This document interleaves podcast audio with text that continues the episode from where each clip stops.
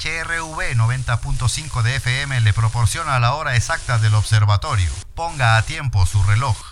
23 horas con 3 minutos. 11 de la noche con 3 minutos.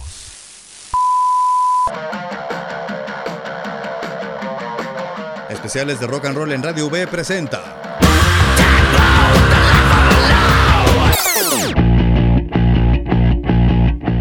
Una revisión a los proyectos de una de las personalidades más importantes del garage rock del siglo XXI.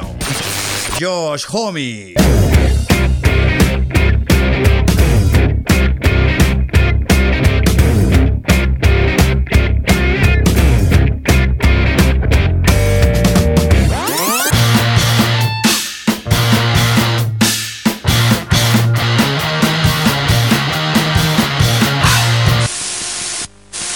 Homme en especiales de rock and roll en Radio V.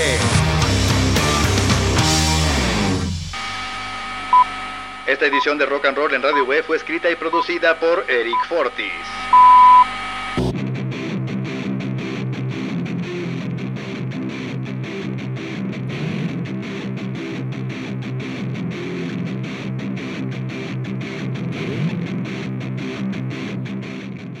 Joshua Michael Homme nació el 17 de mayo de 1973 en Joshua Tree, California. A los 16 años abandonó la escuela con la idea de hacer una carrera en la música. En 1987, acompañado por el cantante John García, el baterista Brand Björk y el bajista Chris Cockrell, funda el grupo Katzenjammer, palabra alemana para la resaca, que a los pocos meses cambiaría su nombre a Son of Caius. En 1989 la banda graba su EP homónimo lanzado de manera independiente con un tiraje de apenas 500 copias. Cockrell dejaría el grupo poco después y sería sustituido por Nick Oliveri. Un año después el grupo reduciría su nombre a Caius. En 1991 grabaría su primer disco titulado Gretsch, fuertemente influenciado por bandas como Led Zeppelin, Black Sabbath, Pink Floyd y Black Flag y con un estilo duro en los riffs y psicodélico en los solos que la crítica bautizó como Stoner Rock.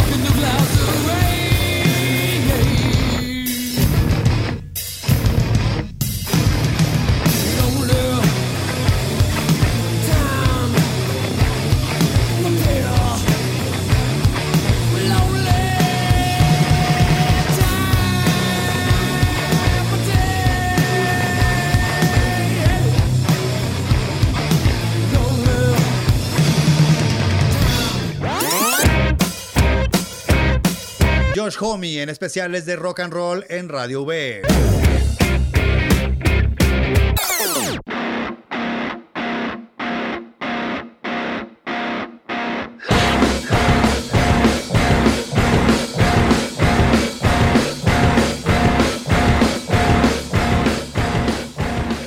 de grabar tres discos más, Blues for the Red Sun de 1992, Welcome to the Sky Valley de 1994 y And the Circus Leaves Town de 1995, Cayos se desintegró. Tras colaborar con el grupo Screaming Trees, Homie formó un nuevo proyecto con el baterista de Soundgarden, Matt Cameron. El grupo, originalmente llamado Gamma Ray, grabó un EP homónimo en 1996 y al año siguiente cambió su nombre a Queens of the Stone Age, acuñado por el productor Chris Hoss. Para explicar el concepto, Homie declaró, los reyes de la Edad de Piedra llevan armadura, tienen hachas y luchan. Las reinas de la Edad de Piedra se juntan con las novias de los reyes de la Edad de Piedra cuando aquellos van a la guerra. El rock debería ser lo suficientemente pesado para los chicos y lo suficientemente dulce para las chicas. El 22 de septiembre de 1998, Queens of the Stone Age publicó su disco debut homónimo, cuyo sencillo, If Only, tuvo un éxito discreto en la radio alternativa. A finales de 1999 la banda regresó al estudio para grabar su segundo disco, Rated R, en el que participan como músicos invitados Rob Halford, Dave Catchin, Gene Trotman, Chris Gross y Mark Lanegan. Con Rated R el grupo alcanza exposición mundial y con ello vino la polémica. La edición en vinil del disco incluía imágenes pornográficas en su interior y la letra de la canción Feel Good Heat of the Summer se reduce a siete palabras: nicotine, Valium, Vicodin, marihuana, ecstasy, alcohol y cocaine.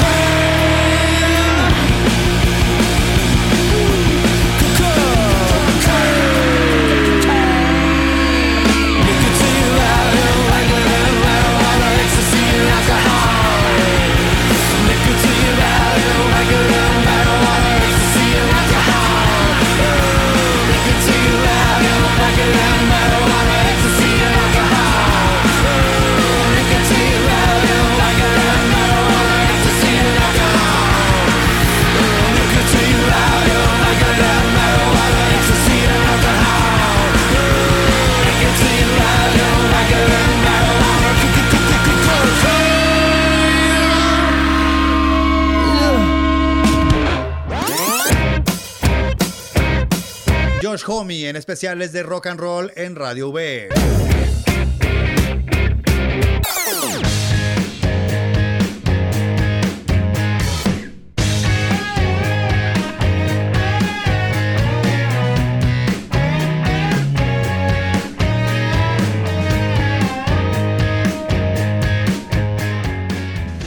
1997, el bajista Nico Oliveri creó su propio proyecto, Mondo Generator, bautizado así por las palabras que el baterista Brian Bjork pintara en el amplificador de Oliveri durante su estancia en el grupo Caius. Homie y Björk participarían también en Mondo Generator y Oliveri sería miembro fundador del grupo Queens of the Stone Age. Mondo Generator grabó su disco debut Cocaine Rodeo en 1997 pero sería publicado hasta el año 2000. El disco incluye la canción 13th Floor que también sería publicada en el disco Rated R de Queens of the Stone Age bajo el nombre de Tension Head. Mondo Generator publicaría el disco A Drug Problem That Never Existed en 2003 ya sin Homie en la alineación mientras que Oliveri seguía siendo miembro del grupo de Homie. En febrero de 2004, Queens of the Stone Age publicó un comunicado que decía, un sinnúmero de incidentes ocurridos en los últimos 18 meses han impulsado la decisión de que Oliveri y Homie no pueden seguir trabajando juntos.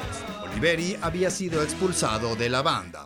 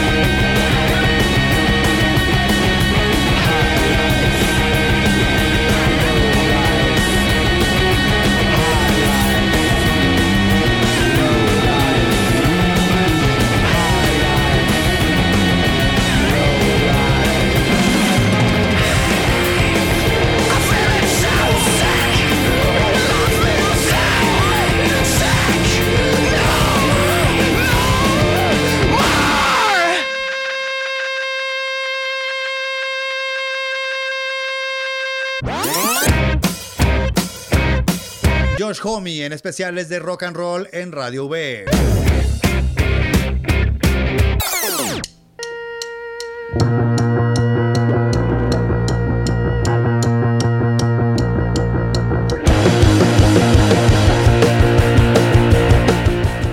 septiembre de 2001, el baterista Gene Trotman dejó Queens of the Stone Age y su lugar fue ocupado por Dave Grohl, líder de Foo Fighters y ex baterista de Nirvana, amigo personal de Homie y fanático de Queens of the Stone Age. Con Grohl, la banda grabó el disco Songs for the Deaf entre octubre de 2001 y junio de 2002. Sobre el disco, Homie declaró: He estado pensando en este disco desde que iniciamos como grupo. Su concepto es la diversidad total. Siempre pensé en nuestros tres primeros discos como una serie. El primero fue para distanciarnos de Cayus, el segundo expandió nuestro sonido hacia diferentes áreas y con este llevamos las cosas un poquito más lejos. Songs for the Deaf fue un éxito internacional. Debutó en el número 51 de la lista de Billboard. Recibió certificación de oro en Estados Unidos. La revista Rolling Stone lo incluyó en su lista de los 50 mejores discos de 2002. La revista inglesa Kerrang lo declaró el mejor disco del año y los sencillos No One Knows y Go With The Flow recibieron nominaciones al premio Grammy. A song for the deaf. That is for you.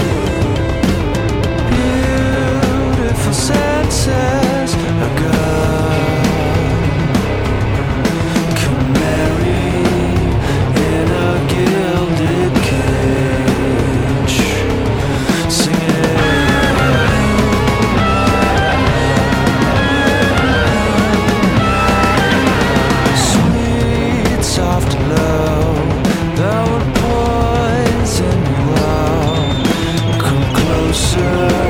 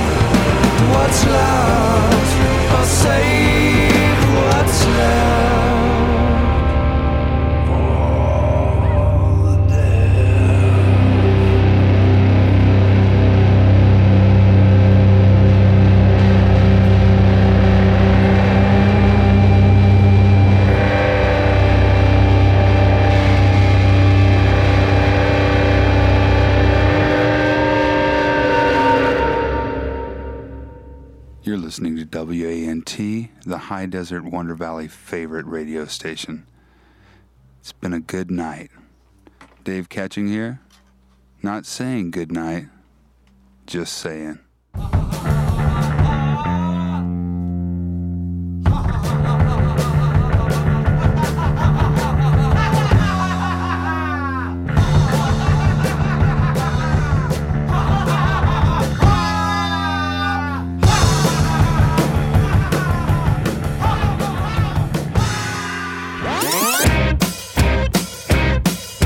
Homie en especiales de rock and roll en Radio V.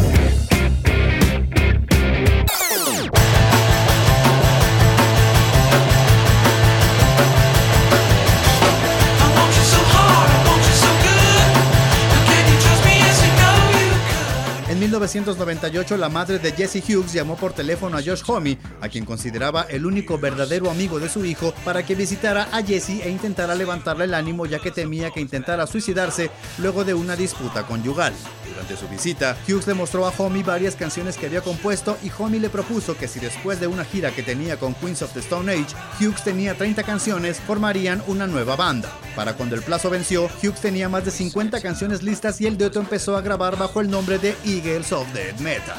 La banda lanzó su primer disco, Peace, Love, Death Metal, en marzo de 2004 y curiosamente, varias de sus canciones fueron utilizadas en comerciales de marcas como Comcast, Nissan, Budweiser, Nike, Pontiac y Wendy's. En 2006, Eagles of Death Metal puso en el mercado su segundo disco, Dead by Sexy, que fue promocionado con giras con The Strokes, Peaches y Joan Jett. Sobre su compromiso con Eagles of Death Metal, Homie aseguró en una entrevista, este no es un proyecto paralelo para mí, estoy en dos bandas, tengo esquizofrenia musical y esta es una de mis personalidades.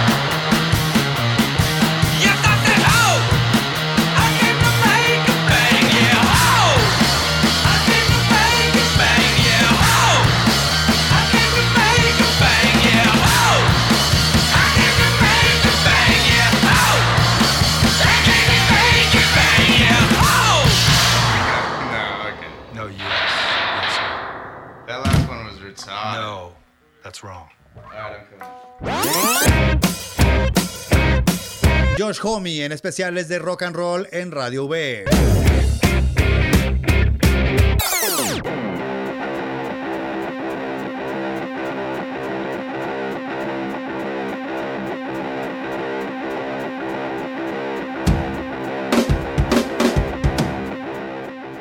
Las Desert Sessions nacen en 1997 como un proyecto de la ahora desaparecido sello discográfico Men's Ruin Records y George Homey. La idea inicial era juntar a un grupo de amigos en el estudio Rancho de la Luna, ubicado en el Parque Nacional Joshua Tree, lugar donde convergen los desiertos de Mojave y Colorado, grabar toda la música posible y editarla hasta llegar a 12 álbumes y un disco más de lados B y rarezas. A estas sesiones acudieron amigos de Homey como Nico Liberi, Mark Lanegan, Alfredo Hernández, Chris Gross, Brian Bjork, PJ Harvey e integrantes de bandas como Monster Magnet, Gold Snake, Soundgarden, Fu Manchu, The Vandals, A Perfect Circle, Nine Inch Nails, Marilyn Manson, Hole y Motley Crue. En 1999, luego de editar y poner en el mercado el sexto volumen de las Desert Sessions, la disquera Men's Ruin Records se declaró en quiebra dejando el proyecto a la deriva. En 2001, Josh Homme y Lydia Russell fundan el sello Records Records, específicamente para editar los discos restantes de las Desert Sessions que en 2003 alcanzaron los volúmenes 9 y 10. La canción Make It With You, tercer sencillo del disco Era Bulgaris de Queens of the Stone Age, fue grabada originalmente en el volumen 9 de las Desert Sessions bajo el título de I Wanna Make It With You. La versión de Queens of the Stone Age fue colocada por la revista Rolling Stone en el número 60 de su lista de las 100 mejores canciones de 2007.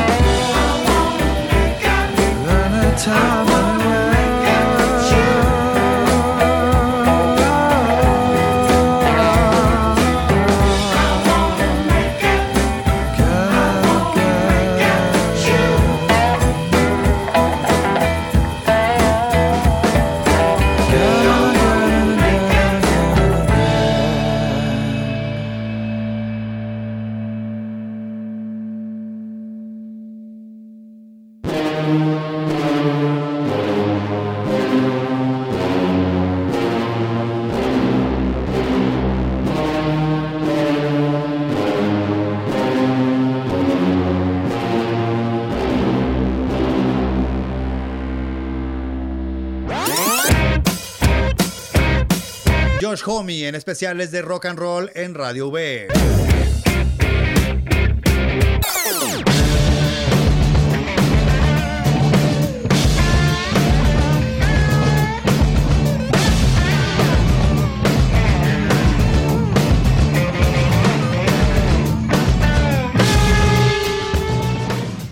2005, durante una entrevista para la revista Mojo, el baterista, guitarrista y cantante Dave Grohl aseguró, estoy tratando de poner en marcha un proyecto conmigo tocando la batería, Josh Homme en la guitarra y John Paul Jones tocando el bajo. Este es el siguiente álbum que haré. Eso no apestará. En diciembre de 2008, la cantante y guitarrista Brody Dale, integrante de bandas como The D-Steelers y Spinneret y esposa de Homie, declaró, no tengo libertad para hablar de ello, pero creo que el proyecto es increíble. El 16 de noviembre de 2009, el grupo bautizado como Them Crockett Vultures, puso en el mercado su disco debut homónimo. New Fun, el primer sencillo del álbum, alcanzó el número 10 de la lista de popularidad especializada en rock alternativo y ganó el premio Grammy en la categoría de mejor interpretación de hard rock.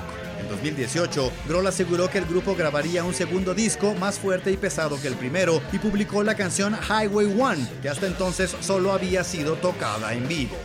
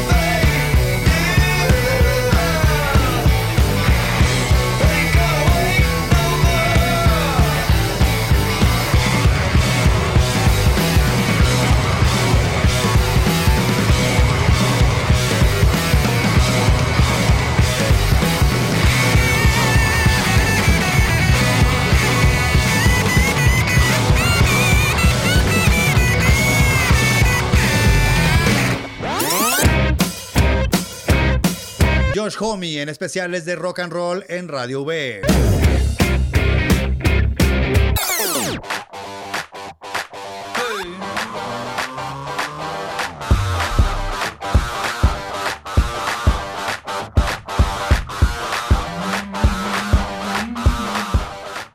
inicios de 2011, Josh Homme fue hospitalizado de urgencia por una sobredosis de drogas. Estuvo muerto por unos segundos y fue resucitado por el personal médico. Al hablar de la experiencia, Homme declaró, no pude levantarme durante cuatro meses. Cuando lo hice, no tenía idea de lo que estaba pasando. Regularmente no diría no voy a salir de aquí, pero en ese entonces definitivamente lo pensé.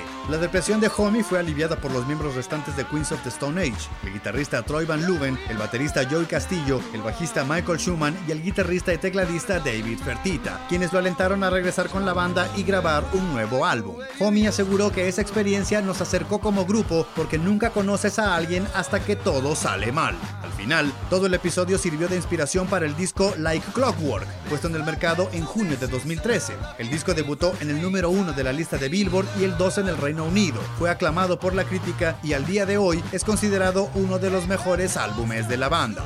La lista de músicos que colaboraron en Like Clockwork incluye a Dave Grohl, Nico Liberi, Mark Lanegan, Alan Johans, Brody Dale, Trent Reznor, Alex Turner, Jake Sears y Elton John.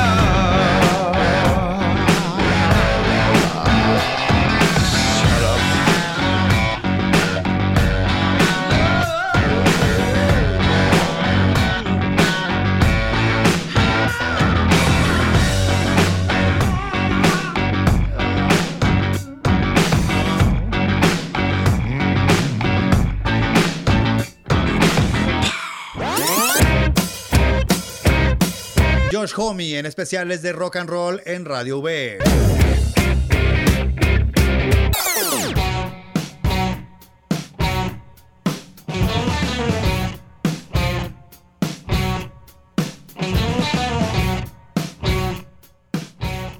A finales de 2014, Josh Homme telefoneó a la leyenda del punk rock Iggy Pop para preguntarle si estaba interesado en hacer música juntos. Tras intercambiar ideas y letras de canciones por correo, en enero de 2015, los dos músicos se encontraron en el estudio Rancho de la Luna y empezaron las grabaciones de lo que sería el noveno disco de la trayectoria de Iggy Pop, Post Pop Depression. El disco, cuya producción fue totalmente financiada por Homie y Pop, fue puesto en el mercado el 18 de marzo de 2016 y debutó en el número 17 de la lista de Billboard, convirtiéndose en el trabajo más exitoso de la carrera de Iggy Pop. El crítico Matt Wilkinson de la revista Enemy aseguró que se trataba de un disco de garage rock inteligente y atrevido, obsesionado con el sexo y la muerte, y la prueba irrefutable del genio de Iggy Pop. Dean Fertita y Matt Helders fungieron como músicos de estudio, mientras que Homie se encargó de la producción y de tocar nueve instrumentos diferentes. Además, Homie acompañó a Iggy Pop en la gira promocional del disco que incluyó conciertos a lo largo y ancho de Estados Unidos y varios países de Europa.